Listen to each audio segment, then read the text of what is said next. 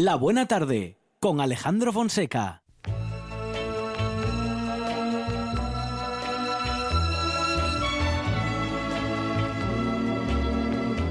I must make up my mind today what to have, what to hold.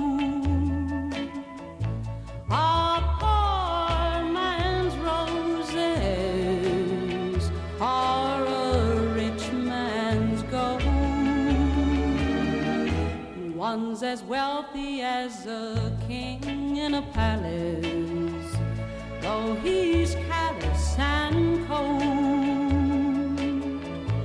He may learn to give his heart for love instead of buying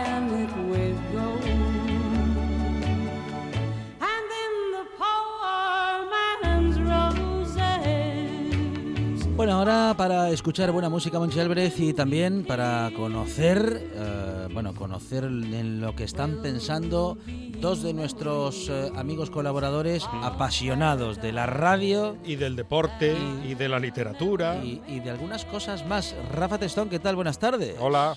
Buenas tardes, encantado como siempre de hablar con vosotros. Muy bien, y Rafa Testón de la librería La Buena Letra de Gijón. Y Quique López, Quique, ¿qué tal? Buenas tardes. Hola. Hola, buenas tardes. de la librería Roy en la avenida de Sult 180 y Rafa Testón en Casimiro Velasco cerquita, que como no me sé el número siempre digo cerquita de San Bernardo eh, y bueno, y, libra- y libramos con esa indicación Rafa, ¿eh? Sí, sí, sí. Bueno, bueno, Por bueno. supuesto, Casimiro Velasco 12. Pero Oh, tampoco ahí está, muy bien, número 12, a la vuelta, eh, sí, en la parte de atrás de donde el Jovellanos, donde siempre hay Eso sitio para es. aparcar, pero es eh, cuidado, ¿eh? Cuidado. Cuidado, cuidado. Así lo, así lo ponen en la calle. Cuidado, Ponen un cuidado, no cartel. aparcar y, y si aparca, cuidado, que Cuidadín. le multan. Cuidado. Sí, sí, Cuidadín, sí. cuidadín. Bueno, bueno. Ah, hombre, cuidadín no vamos a tener, Quique, eh, porque, claro, con vosotros eh, estamos siempre convencidos de que no hace falta tener cuidado, lo que hace falta es tener oído. Pues sí, Por- sí, hombre, ahí nosotros procuramos seleccionar lo que lo que más nos gusta a nosotros y lo que nos parece más adecuado para para comunicar y bueno, tenemos mucho donde elegir y procuramos elegir bien, variado y, y un poquitín para, para todos los gustos y que sean libros útiles. Ujú. Cuando, cuando os llegan eh, las listas de libros, de novedades, eh, ¿vosotros elegís, eh, bueno, en todo caso ahora aquí que, que estamos contigo, pero elegís el material, os envían directamente, la- yo, no, o sea, no tenemos idea cómo, mm, digamos, cómo selecciona su catálogo una librería, un librero, una librera. Bueno, las editoriales eh, prefieren mandarte ellas lo que lo que quieren, Ajá. Sí, a cascoporro, digamos.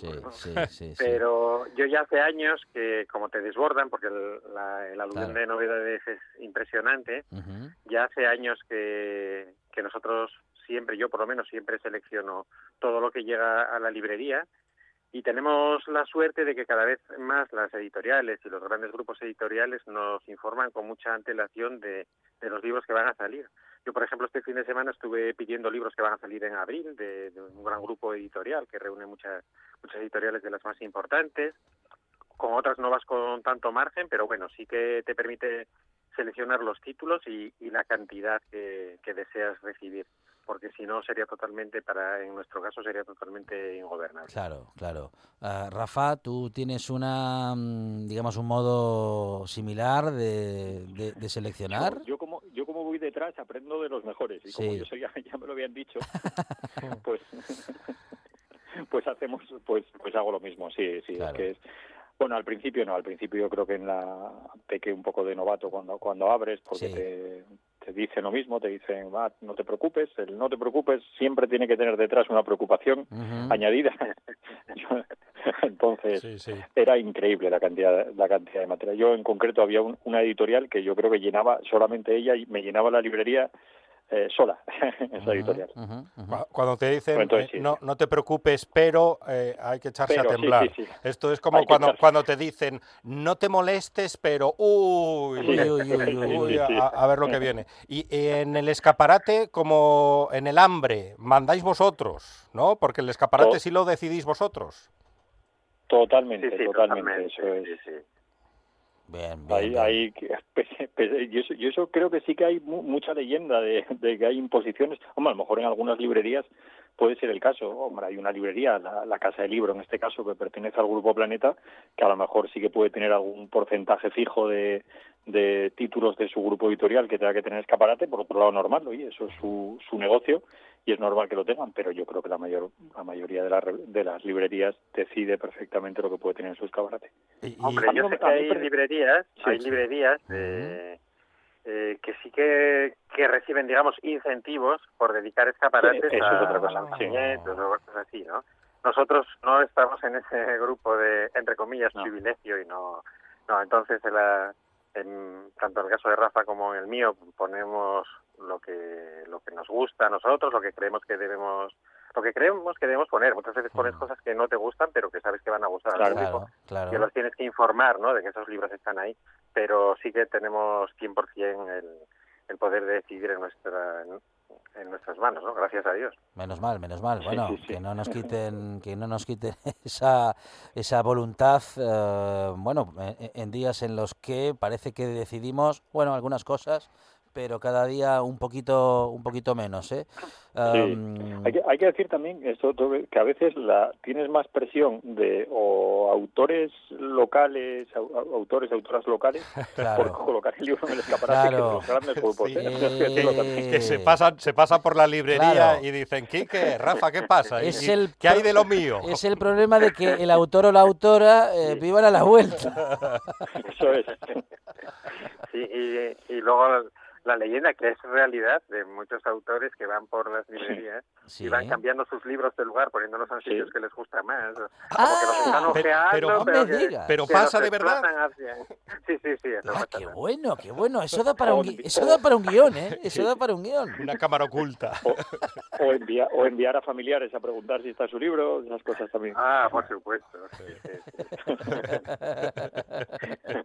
Pues como, como paguen, pues como alguno de esos pague con tarjeta, eh, se les va a ver el plumero, ¿eh?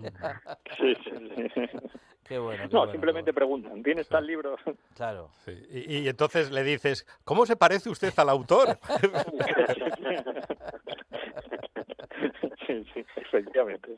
Bueno, bueno, bueno. Bueno, el mundo de las eh, librerías, ah, de vez en cuando Sí. ah, queremos hacer esas preguntas para, bueno, pues Muy para interesante. Saber, para saber cómo se trabaja y, am, y para que compartan nuestros compañeros libreros, eh, bueno, pues su, su experiencia, que es de la que nos valemos para que cada semana nos recomienden, bueno, pues eh, buenos libros y buenas historias, Quique. Pues sí, sí, sí. que Yo, por ejemplo, hoy traigo un libro, fíjate, traigo un libro, se titula Valores de muchos colores y la editorial es Palabras Aladas. Es una editorial que trabaja muchísimo para el mundo infantil. También los libros van muy orientados a, a los padres para que los padres se los lean a los niños y para que se trabaje sobre este mundo que ahora está tan de actualidad, que es el mundo de las emociones, el mundo de los valores. Ujú. Y yo no sabía que esa editorial, lo- me enteré hace muy poco que esa editorial está radicada en Asturias. Esta editorial que es una editorial de muchísimo éxito porque tiene un libro que se titula Emocionario que, que lleva más de 100.000 ejemplares vendidos. Y es una editorial que pertenece a un matrimonio que en el cual el, el chico es peruano y la chica es de Oviedo. Eh, se casaron y, y montaron este, esta editorial, eh, Palabras Saladas, en el año 2013 y bueno, es una editorial que está teniendo muchísimo éxito, muchísima aceptación, sobre todo muchos centros escolares, muchísimos profesores y educadores están cogiendo estos libros para, para trabajar para trabajar con ellos durante Ujú, ujú. durante los cur- el curso escolar. Muy bien, muy bien. Entonces, bueno, traigo este, este libro que traigo yo hoy concretamente, sí. Valores de muchos colores, mm, es un libro que ya se publicó en el año 2014 con el título de Valores de Oro y entronca con, con lo que hacemos nosotros aquí eh, los martes, que es hablar de, de deporte o de, de libros relacionados con el mundo del deporte, porque son las biografías de 11 grandes futbolistas, 10 chicos y una chica, eh, con anécdotas de su infancia, anécdotas que pretenden entroncar con, con los críos, que los críos las hagan suyas, y de cada una de estas biografías extraen dos valores o, eh, y hablan sobre ellos, ¿no? Para, para ir interiorizándolos y que los críos los vayan desarrollando. Valores de muchos colores, eh, bueno, jugando un poquito también con la palabra, ¿no? Con valores y balones, eh, que de hecho cuando nos enviaste hoy la propuesta, yo lo primero que leí, a pesar de la V y la B, lo primero que me quedó en la cabeza fue balones, porque claro, en la portada hay un balón de muchos colores con eh, bueno con, con- vamos Con que banderas. con banderas hechos con muchos colores con banderas del mundo y bueno juegan un poquito con ese bueno con esos conceptos no Sí, ellos tienen una alineación, son 11 futbolistas, es una alineación muy ofensiva, porque son casi todos delanteros, menos el portero. El portero es Lev Yacine, y luego están Hugo Sánchez, está un jugador que yo no lo conocía, porque fue un jugador de los años 30, austríaco. Matías Sindelar, que Ah, hace sí. poco fue elegido en Austria como el mejor deportista del siglo XX de Austria, que era un, un gran, Siempre- un gran ese deportista lo y acabó. que se Lo acabó gaseando y que- Hitler. Sí. Exacto, bueno, no- gaseando, porque él, Ya, él sí, murió sí. con su novia en una habitación de, de un hotel, pero sí, se sospecha que lo mataron porque porque él no, no hacía caso a las consignas nazis y Oh. entonces tenía amigos judíos, seguía hablando con ellos como, como si nada y, y él, que era una persona enormemente popular, era visto como un mal ejemplo por parte de los nazis. Entonces esta es una historia que yo no, no conocía, o si la conocía, la conocía muy lejanamente y me, que me interesó mucho. Luego sale una chica brasileña, Marta Vieira da Silva, que fue elegida seis veces la mejor futbolista de, del mundo, brasileña, que también con una biografía muy guapa detrás, tenía tres hermanos mayores que no querían de ninguna manera que jugase, que jugase al fútbol y tuvo que superar muchísimas dificultades para convertirse en futbolista. Viene Pelé, viene Iniesta, viene Cristiano Ronaldo, Cristiano Ronaldo. Cubillas, Cristiano Ronaldo Ronaldo. y, y Hugo, y Hugo Sánchez en, en ese libro. Hugo Sánchez, ¿Qué, qué diría Blanedo? viene Samuel Eto'o, Leo Messi y Zidane. Es una, una alineación muy guapa, muy muy ofensiva. sí muy bien muy bien A mí me sobran dos, hablando de valores, pero el resto firmo. Sí sí porque Es bueno, que Hugo Sánchez, y- y Cristiano Ronaldo mm, bueno no sí. son Bueno, Hugo angelitos. Sánchez, Hugo Sánchez, por lo visto, de pequeños, eh, sufrió mucho acoso escolar porque era muy muy gordito y entonces, ajá. bueno, es una, una Se de des- las... sí. de Se las desquitó. se desquitó, Se desquitó se con los desquitó años. de mayor con el resto sí sí sí. Pisando portero. Y Cristiano también tuvo una, una infancia difícil, ¿no? Con- Oh. Sobre todo por parte de su padre, que tu- tuvo Sí, sí. muchos muchos problemas de alcoholismo, por Mm. lo visto, y, en fin, bueno, tienen todos todos tuvieron que superar, todos, es el, el común denominador de, de los 11, tuvieron que superar muchísimas dificultades para, para sobresalir. bueno eh, Título sí, que- señor, que, ¿eh? nos gusta. sí, sí. Interesante, valores de muchos colores, el lado más positivo y tierno del fútbol, eh, de editorial Palabras con Alas. Exacto, y no quería dejar pasar que las 11 historias están ilustradas por 11 chicas y es una de las cosas que más me gusta del libro. Las ilustraciones son realmente maravillosas para mi gusto, de, de todas ellas. Muy bien, muy bien. Un libro de esos, eh, bueno, que es para todas las edades, Quique, y que se- seguro que se lee muy fácil también, ¿no? Sí, sí, sí, es, bueno, es muy, sim- muy simple, muy sencillo. Son ideas, son pocas ideas y desarrolladas de una manera muy simple, pero muy directas, ¿no? Para que el niño, para que el niño se vea reflejado o, o empatice al menos con, con estas 11, estos 11 futbolistas y también luego para que descubra en su interior cosas que se parezcan a, a las que a ellos los motivaron para, para salir adelante. Muy bien, primera recomendación de esta tarde con eh, Quique López y esa mm, publicación Valores de muchos colores de editorial Palabras Aladas. Rafa, eh, ¿en qué estás pensando? A ver. Pues yo estoy pensando nada más y nada menos que en Marco Van Basten, Oh, El- enorme. fútbol, el enorme Marco Van Basten, que acaba de publicar la editorial Corner su biografía con el título de Frágil, mi historia. Está escrita bueno por Marco Van Basten, pero con ayuda de un escritor holandés, de Ujú. Wilson, y que llega a España con la traducción de, de Catalina Girard Ferón. La verdad es que es un libro es un libro desgarrador desde el primer episodio, porque desde el primer desde el primero de los capítulos, y os cuento por qué. Bueno, Marco Van Basten, a lo mejor los más jóvenes oyentes no, no lo tienen bien situado, pero yo creo que estaba eh, destinado a ser uno de los más grandes también de, la historia. Ya lo había ganado casi todo con el, con, con el Ajax, con, eh, con aquel Milán imperial de Arrigo de los, de los holandeses, con Gullit y, y con Frank, y con Frank Rijkaard, y le llega el año 1992, año de, de, Mundial precisamente, y es un año en el que Van Basten se lesiona por segunda vez de un tobillo, y esa, y esa lesión le va a hacer, bueno, su retirada definitiva es en 1995, pero él va a estar durante esos tres años, bueno, entrando, saliendo de, quirófano habitualmente y recurriendo, que lo cuenta en esta, en esta historia, va, recurriendo a, a, todo lo, que nos podamos imaginar, desde tratamientos médicos oficiales hasta todos los extraoficiales, chamanes, curanderos, para tratar de sanar ese tobillo que al final eh, le, impidió, le impidió seguir jugando. Eh, y digo que, to, que, el, que te llama muchísimo la atención porque el primero de los capítulos lo ambienta en 1995 y te recrea cómo él no solamente era un futbolista que no un futbolista profesional que no podía ejercer su profesión, sino que era una persona que no podía vivir con normalidad, porque te recrea una noche en la que entran muchísimas ganas de ir al baño y que hace como lo que le sucede todas las noches tener que ir a gatas hasta el baño porque no puede apoyar wow. no puede apoyarse el pie. Uh -huh, uh -huh. Entonces te describe esa situación de, de esas ganas de tremendas de ir al baño y de tener que hacer ese trayecto a gatas, volver a gatas otra vez y, y bueno, entonces el futbolista que fue lo estuvo en la, en la cima porque sí, Van Basten sí, sí. estaba absolutamente en la cima, pues llegar llegar a esa situación y después te va haciendo bueno, su biografía, lógicamente, desde, desde su juventud, sus primeros equipos, eh, el Ajax, aquella famosa Eurocopa del 88, ah. y después él te va contando cómo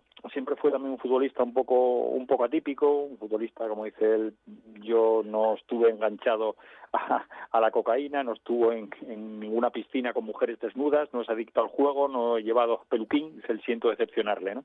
Un tipo marcado desde el principio, además lo cuenta en esta biografía de una manera muy sincera, por la ambición, la ambición de ser el mejor, de querer llegar a la, a la cima del fútbol y ser no solamente el mejor de su época, sino que él ambicionaba ser el, también de jugar en esta, en esta liga del mejor de todos los tiempos, eso es lo que ambicionaba Marco Van Basten, y la verdad es que no sabemos lo que pudo haber pasado si no, si no llega a tener esa, esa lesión. Eh, Van Basten fue balón de oro también en, en tres ocasiones, en el 88, 89, 92, pero su carrera se terminó ahí en el 92.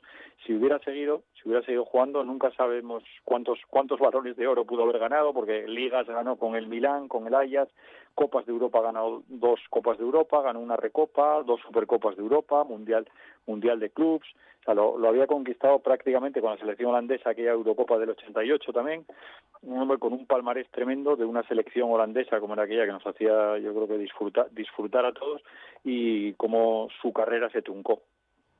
Definitivamente. Un enorme jugador eh, que, bueno, como decías Rafa, quería ser el mejor, pero claro, eso es, eh, de ser el mejor está reservado prácticamente para, bueno, en fin, para muy pocos, ¿no? Eh, pero sí que llegó a ser sí. uno de los mejores y, y, uno de los más recordados, ¿eh? Porque grandes y buenos jugadores ha habido, bueno, muchos en la historia, pero Marco Van Basten es de los que recordamos con, bueno, con cariño y admiración. Un delantero ¿no? con talento. Sí.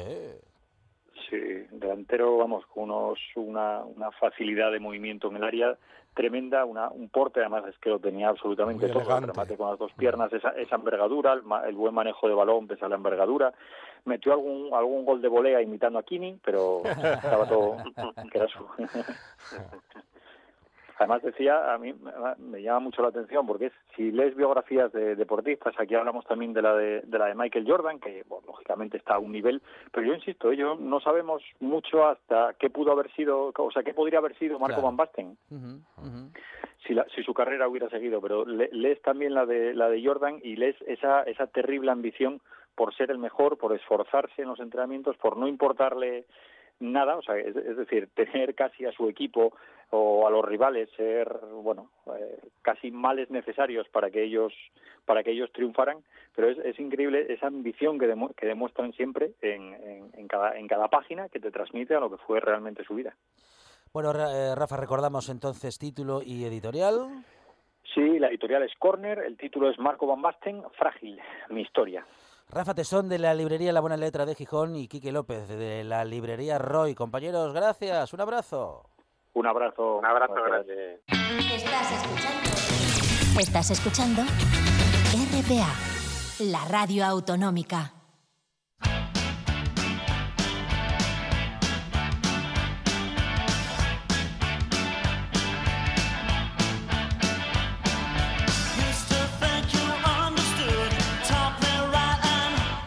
La buena tarde.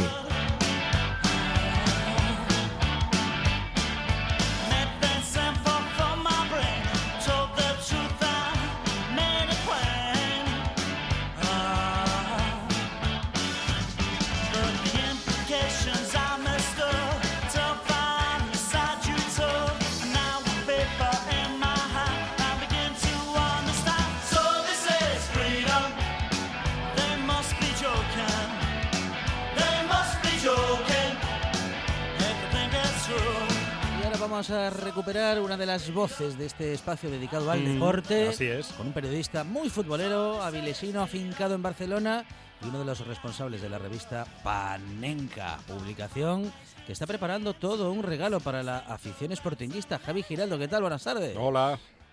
Hola, ¿qué tal, Muy compañero? bien, muy bien. Javi, eh, mm, un especial de Panenka. Bueno, pero cuéntalo tú, De- cuéntalo de- tú. del Sporting, dedicado al Sporting. Eh, qué barbaridad. Bueno, sí. eh, La verdad es que era una idea que ya manejábamos desde hacía meses y, bueno, pues para empezar el año, qué mejor manera de hacerlo que hablando del Sporting, ¿no? Siempre en estos casos hay que encontrar un gancho para hacerlo y, bueno, en este caso, pues, eh, en el 21 se cumplirán 40 años de la primera final de Copa que jugó el Sporting contra, contra el Barça de aquí. Ya 40 años de eso, madre. Que- que- que- Sí, sí, la gente qué mayores nos hacemos. recordará. Y bueno, también se cumplen 30 años de, de la última, que lo- se hará, digamos, a, a final de año, eh, de la última participación del Sporting en competiciones europeas. Eso que ahora tan lejano nos parece y que en su día fue eh, casi casi habitual, ¿no? Ver al Sporting jugar la Copa de la UEFA o lo que ahora se llama la Europa League. Bueno, como os digo, es una manera de, recordar lo que fue el, el mejor Sporting de la historia, cómo el equipo y el club han ido evolucionando y evidentemente también pues bueno repasar la figura de, de Kini, de tenernos en, en el estadio más, más antiguo y más, más carismático de España probablemente, que es el Molinón, y algunas otras cosas que yo creo que a la gente que es del Sporting o a los que simplemente les, les gusta el fútbol y tienen un cariño por el Sporting, pues yo creo que les, les va a gustar mucho. ¿Nos lo vamos a encontrar en el kiosco la semana que viene? Sí, la semana que viene, yo diría que un poquito más tarde, quizás, a, a partir alrededor del, del 6, 7 de febrero aproximadamente, porque ahora precisamente estamos acabando de, cerrar todo el número, de, bueno, eso, ¿no? Lo que, como bien sabéis, pues eso, de ajustar las, las fotos, de acabar de definir la, la portada, de acabar de pulir los textos, pero sí, en, la- en los primeros meses de febrero lo, lo veréis. Eh, además es una portada, va a ser una portada muy, bueno, muy significativa. Eh, ya se la, ya vosotros ya lo, ya lo, ya lo, ya tenéis una ligera idea porque ya lo hemos comentado y yo creo que es una portada que para cualquier sportinguista, sea de la, de la edad que sea y de la generación que sea, pues es, es una, una foto, una, una imagen muy reconocible, muy, muy icónica, ¿no?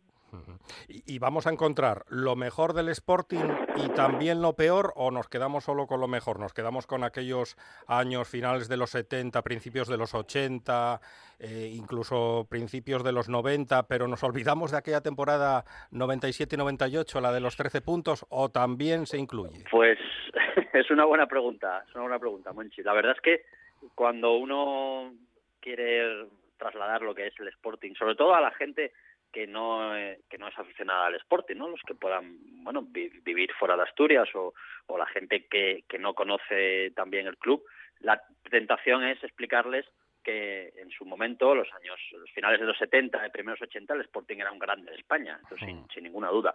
Entonces, respondiendo un poco a tu pregunta, hay más de lo bueno que de lo malo, pero también hay un reportaje especial, específico, dedicado a, a aquella temporada nefasta que fue la 97-98 en la que el Sporting pues batió un récord negativo de puntos en primera división. Mm, Mucha gente lo recordará, ¿no? Es un récord que sigue vigente y que ojalá que algún otro equipo algún día lo supere, al menos para que al Sporting se le, se le quite esa etiqueta negra. Pero sí, como dices, el, en general es un viaje muy nostálgico, muy cariñoso, muy agradable, pero también hay que hablar de lo malo y entre otras, entre, otros, entre otras cosas, pues de esa temporada, claro, por supuesto.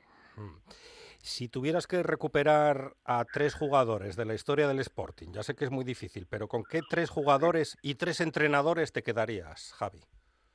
Bueno, los, los tres jugadores... Eh, yo creo que más allá de las generaciones que a las que todas a los que todos pertenezcamos. Yo por ejemplo nací en el año 77 y a Kini pues mm, lo vi jugar muy poco prácticamente no recuerdo no pero el número uno indiscutiblemente sería Kini. Yo creo que ahí estamos todos de acuerdo. Y el segundo y el tercero en el podio yo creo que tienen que ser Joaquín y Enzo Ferrero. Luego es verdad que ha habido grandísimos jugadores en el Sporting más más recientes más antiguos pues podemos hablar de, la maquinona Valdés, evidentemente de David Villa, que solo jugó dos años, pero tiene una dimensión como futbolista incomparable. Pero vamos, yo creo que estaríamos de acuerdo en que Kini, Joaquín y Enzo Ferrero son, son los tres grandes eh, jugadores. Y en cuanto a entrenadores, evidentemente Vicente Miera y Díaz Novoa tienen que estar, tienen que estar en el, en el podio. Y luego yo creo que Ciriaco Cano hizo un trabajo excelente siempre en el club, primero como jugador y luego pues eh, dirigiendo al equipo en esos años en los que parece que no estaba tan tan valorado, parece que bueno, quizá por su carácter, eh, pues la gente no le valoraba tanto, pero yo creo que es una figura importante en aquellos primeros años 90 en la que tanto tanto talento surgió de mareo, ¿no? Recordemos pues, a Abelardo, Luis Enrique, eh, Manjarín, Juanele y compañía, pues probablemente sin la figura de Ciriaco serían serían otros jugadores. Bueno, eh, un número muy completo en el que vamos a saberlo todo sobre el Sporting y su historia de la revista Panenka que estamos comentando justamente con su director Javi Giraldo. Javi, ¿dónde, dónde crees que está o que radica la fuerza eh, del Sporting y dónde su debilidad? Pues es otra otra buena pregunta, la es verdad. que aquí solo hacemos aquí solo hacemos buenas preguntas. es, hoy, no sé qué nos pasa, que hoy hoy las estamos encontrando. Hoy, hoy estáis inspiradísimos, no, como siempre, como siempre. No, la verdad es que yo, yo creo que el, la fuerza del Sporting reside ahora, sobre todo en su gente, ¿no? que es un equipo, y esto lo hemos hablado muchas veces, es un equipo especialmente arraigado en la, en la ciudad eh, y en Asturias, y es un, es un equipo que a pesar de pues, prácticamente una generación entera, prácticamente 20 años más en segunda que en primera. Eh, es un equipo que sigue siendo simpático, querido, que sigue siendo entrañable por primero por la fuerza de, su gente y segundo porque es un equipo que, que bueno que sigue generando talento y que sigue cuidando a pesar de todas las adversidades que sigue cuidando eh, su, su fútbol base que debería hacerlo más pues probablemente debería hacerlo más y los puntos negativos, pues todos los, los sabéis. Es un club que a pesar de tener una afición extraordinaria detrás y una, una gran ciudad detrás, pues no ha estado bien gestionado en los últimos años. Cuando digo últimos años, me remonto prácticamente al inicio de las sociedades anónimas deportivas, a, primeros a primeros años 90. Desde entonces el Sporting ha ido sufriendo un declive muy muy lento, pero pero imparable, ¿no? La verdad es que es una pena porque tú ves eh, equipos de ciudades con mucha menos historia, como Getafe, Huesca o Villarreal, que están en primera división, que están bastante bien gestionados, que bueno, que la verdad es que han tenido una trayectoria muy digna en primera división en los últimos años, el Eibar, por ejemplo, y en cambio el Sporting, que es un histórico, que es un club mucho más querido y, mucho más potente, pues está donde está, ¿no? Bueno, ojalá que, las tornas cambien y podamos verlo en primera muy pronto. Javi Giraldo, próximo número entonces de Panenka en todos los kioscos con este número especial dedicado al Sporting de Gijón. ¿Cuándo? ¿Cuándo lo tenemos en kiosco? Eh, pues ya te digo, eh, aproximadamente la, a partir del del 6-7 de febrero aproximadamente, la, los primeros días de La semana que viene. Hay, que reservarlo en el kiosco. La próxima semana. Sí. Bueno, sí, siempre está bien reservarlo, pero bueno, esperemos que simplemente mm, bajando al kiosco pues ya se pueda se pueda comprar sin necesidad de reserva. Pero yo creo que, sinceramente, a los aficionados al, al fútbol les, les va a gustar y, y especialmente a los, a los sportinguistas. Pero es un número también pensado para para que a los, a los aficionados al fútbol que no son del Sporting pues puedan conocer un poco mejor lo que es el club, lo que representa la ciudad, lo que representa también, por ejemplo, es un tema del que no hemos hablado, la rivalidad con el Oviedo, que es una rivalidad yo diría que única en, en, España y lo que era evidentemente pues el Sporting ese de los años eh, de los finales de los 70 primeros 80 que era pues bueno uno de los uno de los grandes de España sin ninguna duda Javi Giraldo de la revista Panenka. Javi gracias un abrazo. Un abrazo. Gracias a vosotros un abrazo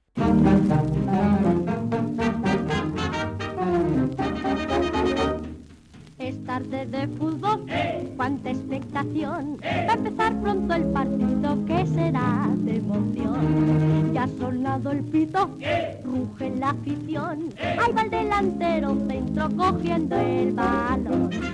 Con mira despierta, corre, corre, corre, corre, corre, corre, corre, corre bajo el sol. Delante de la puerta, tira, tira, tira, tira, tira. ¡Ay! Ya hemos colocado el primer gol. Todos aplaudimos, roncos de pasión.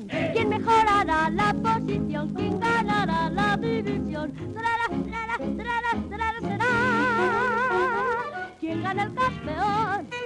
Últimos minutos en esta buena tarde, en una tarde de fútbol con el gran Frichu Justas, que tiene Monchi Álvarez la intención de hablar de la Copa, Ah, bueno, la Copa. de la Copa del Rey Hmm. y de seguir, bueno, pues con esa victoria del débil contra el fuerte, como fue la del Alcoyano, el Alcoyanazo, am, que, bueno, que Frichu eh, quiere recordar hoy con nosotros. Frichu, ¿qué tal? Buenas tardes. Hola, Frichu. Hola, muy buenas tardes, Alejandro Monchi, ¿qué tal? Bueno, el espíritu del Alcoyano, Frichu, yo creo que eso... mm, La moral del va- Alcoyano. Va a quedar, va a quedar para todo el año, ¿no?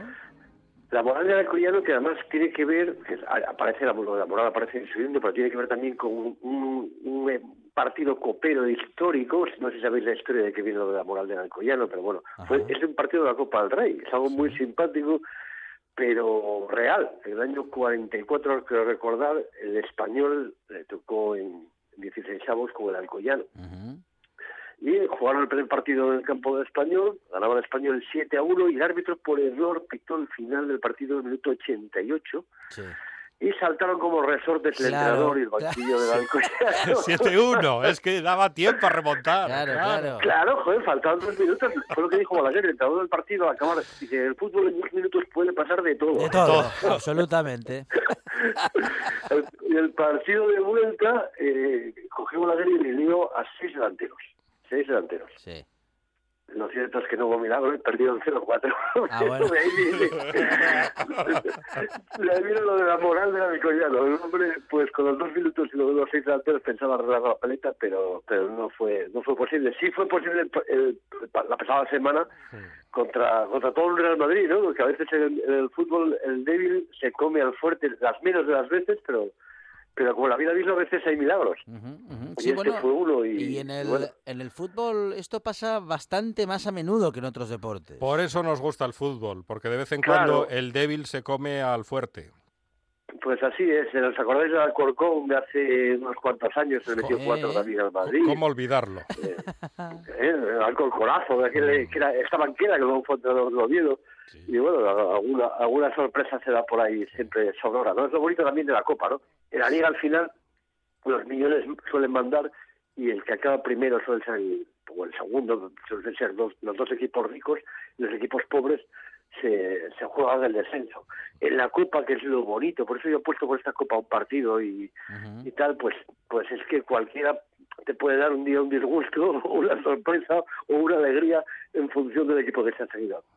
El Alcoyano además tiene vínculos con, con Asturias, aunque no lo parezca que esté lejano, pero tuvimos algunos futbolistas surgidos de ahí, como el mítico Bolinches, que fue medio centro del Sporting eh, Matagigantes, que dijo, por cierto, volvió a Gijón este verano después de muchísimos años sin pisar, sin pisar Gijón, o Barea, que fue portero del, del Oviedo y del Sporting, más recientemente, pues Lillo salió de la cantera de, la, de que han jugado los Asuna, salió de la cantera del Alcoyano, o lo que sé yo. Omar San Pedro, que fue del Sporting, estaba, estaba en el Villarreal, jugó también en el Alcoyano, hubo, hubo cierta vinculación. Hubo un equipo que siempre estuvo ahí peleando en categorías bajas, tuvo su momento de gloria con cuatro años en primera división, incluso por encima del Real Madrid, como la temporada 47 y 48, pero que, que siempre está presente en la historia del fútbol, pues por eso, la moral, ¿no?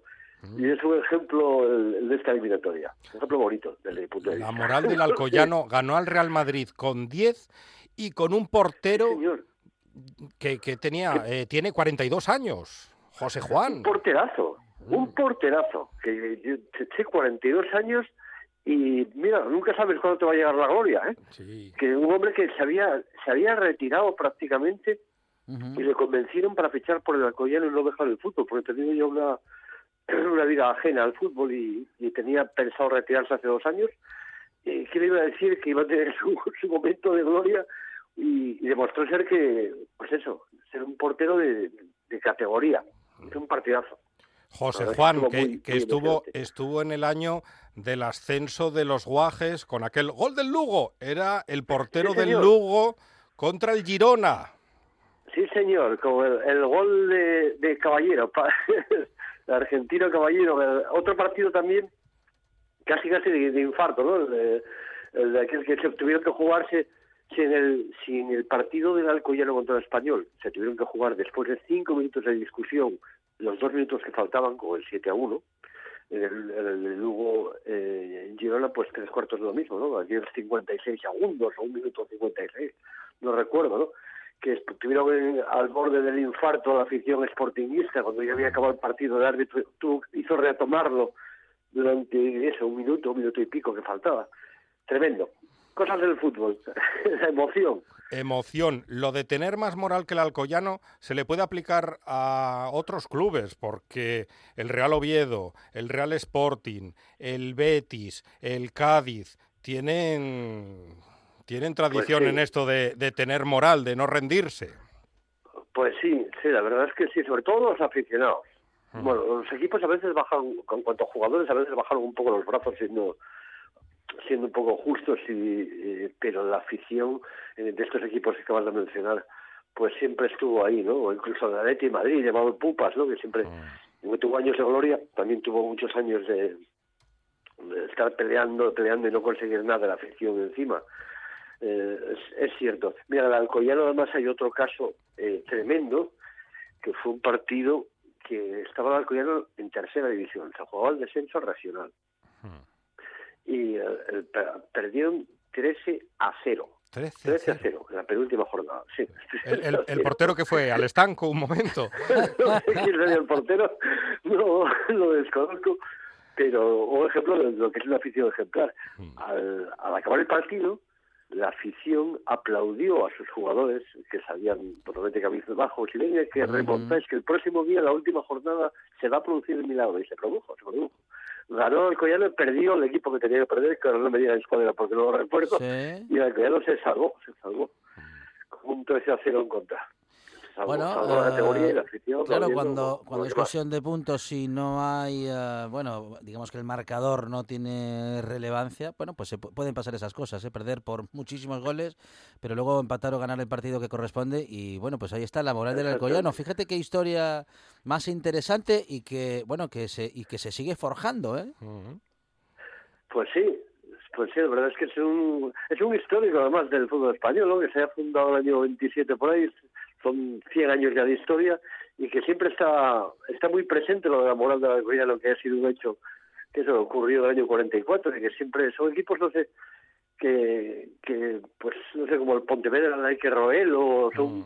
No sé, equipos emblemáticos de alguna forma del fútbol modesto español, ¿no? Que llegaron a estar a codearse con los grandes eh, unos pocos años y luego volvieron otra vez a su sitio, digamos, natural en función de la población que tiene en sus localidades, pero que siempre quedaron, que dejaron impronta la, la historia del fútbol español. Y el Alcoyano sigue haciendo, sigue construyendo ese, ese mito.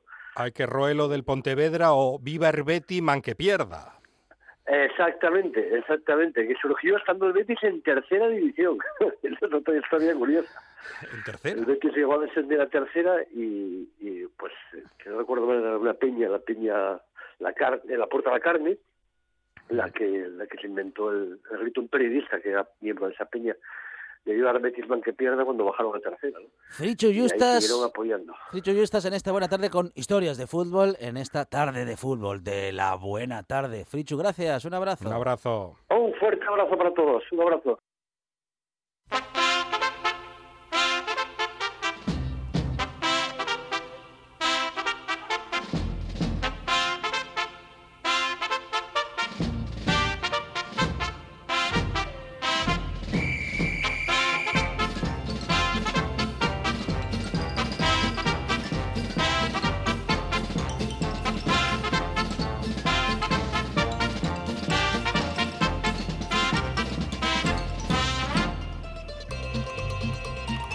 Sintonía que nos anuncia Monchi Álvarez que el, eh, bueno, no es que vaya a llegar ya, ya, ya el buen humor, pero, pero sí que nos lo anuncia, ¿eh? porque mm, aquí en RPA pasan muchas cosas y todo lo que pasa en Asturias pasa en RPA, se escucha en la buena tarde y también lo que sucede en RPA o lo que va a suceder a partir de las 11 de la noche, donde vamos a poder, a partir del momento en el cual vamos a poder escuchar una nueva edición de... Oído Cocina.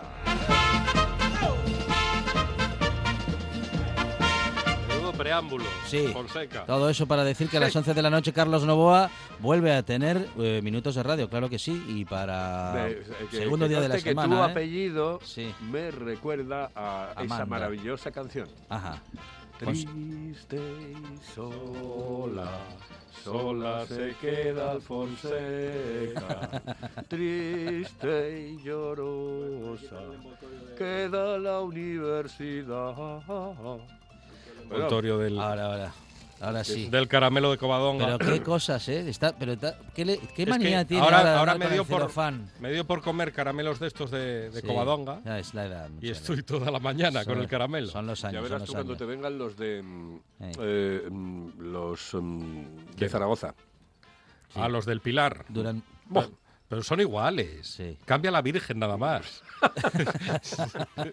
si los fabrica, es el mismo fabricante.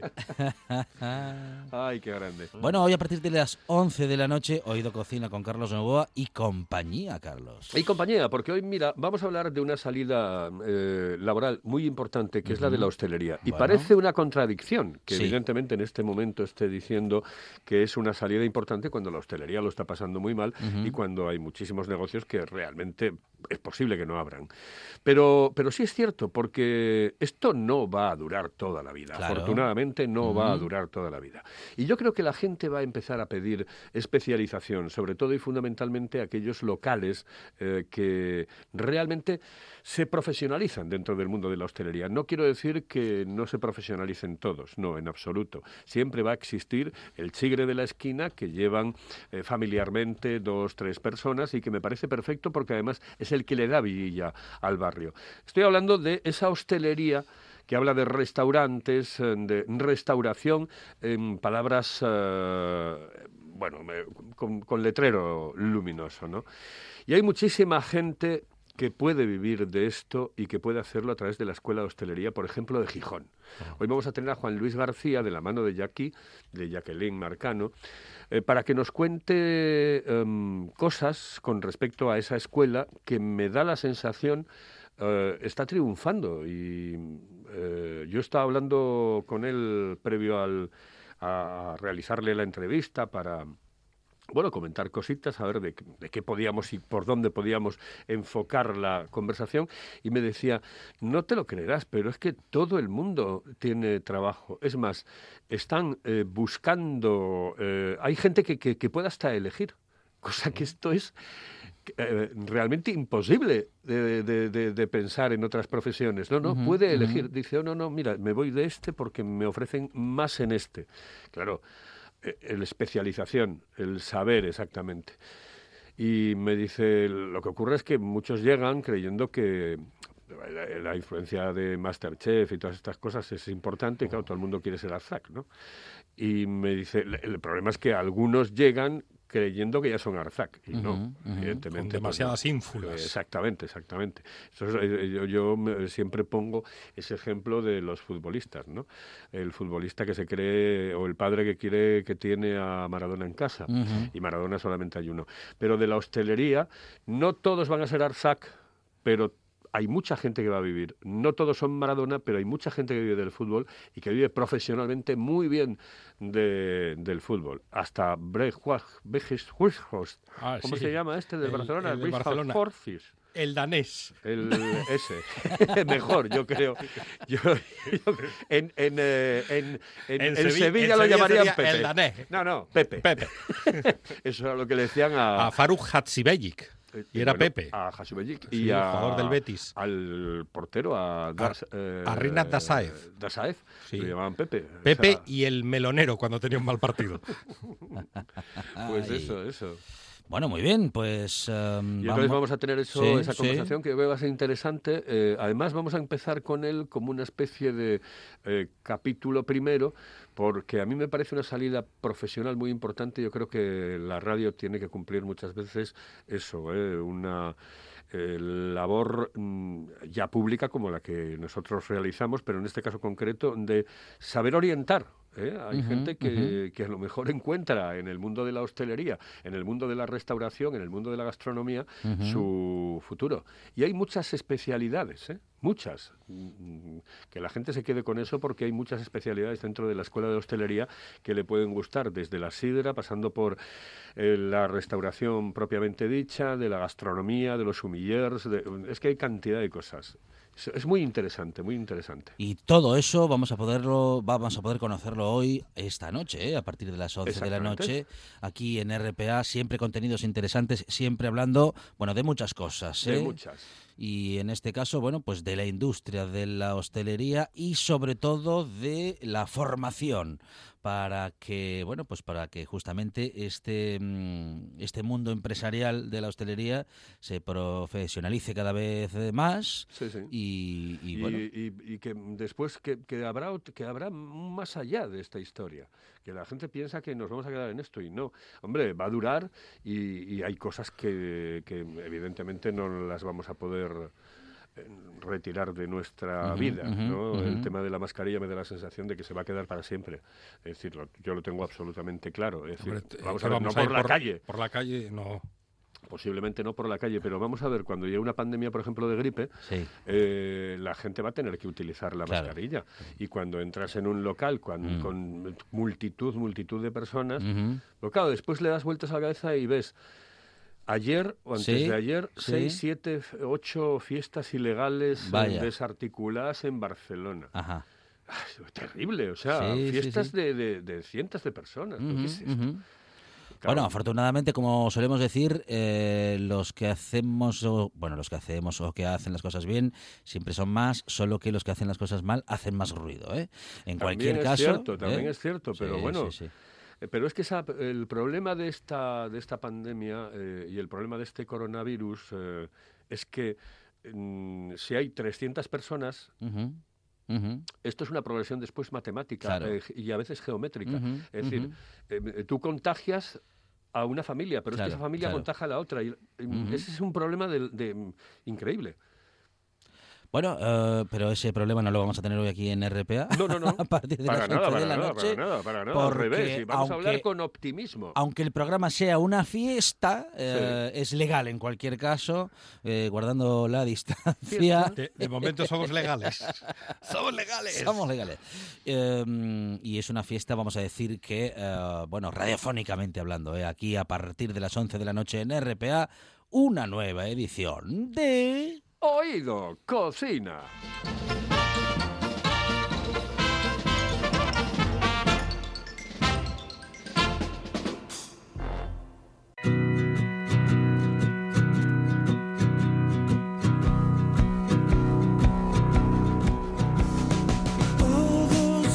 Y como siempre terminamos con el comentario de Alejandro Ortega, que hoy lo deja todo limpio y recogido.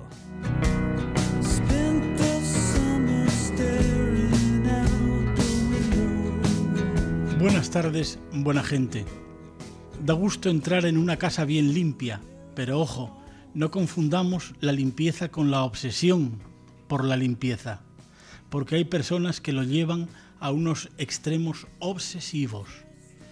Cuento esto porque se han vuelto a poner de moda en las redes sociales las imágenes obtenidas hace un tiempo de una señora en bata azul limpiando los cristales de un séptimo piso, pero por fuera, de pie en el alféizar y agarrando con una mano el paño y con la otra sujetándose al marco de la ventana.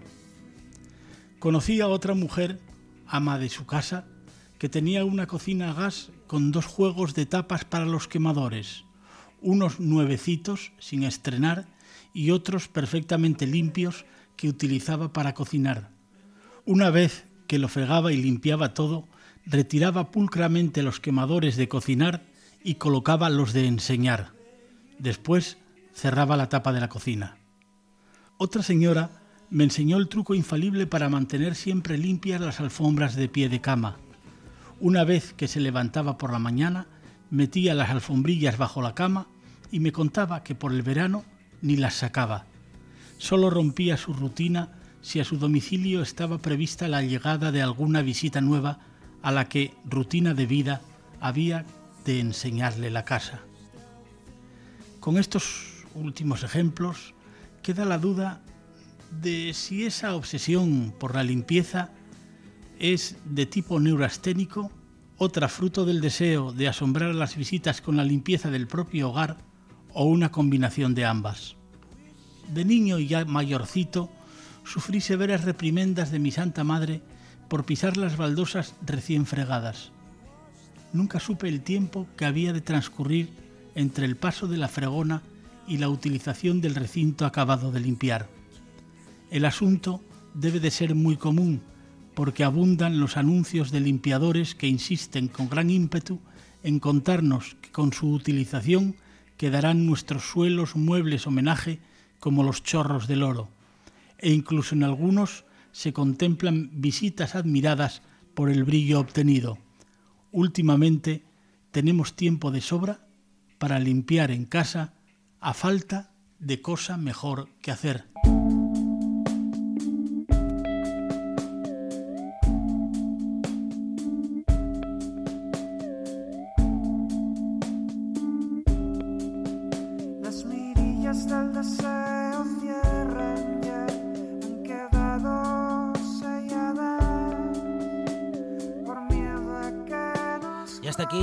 Esta buena tarde de hoy. Regresemos mañana aquí a RPA a partir de las 4 de la tarde con más buena tarde y más radio.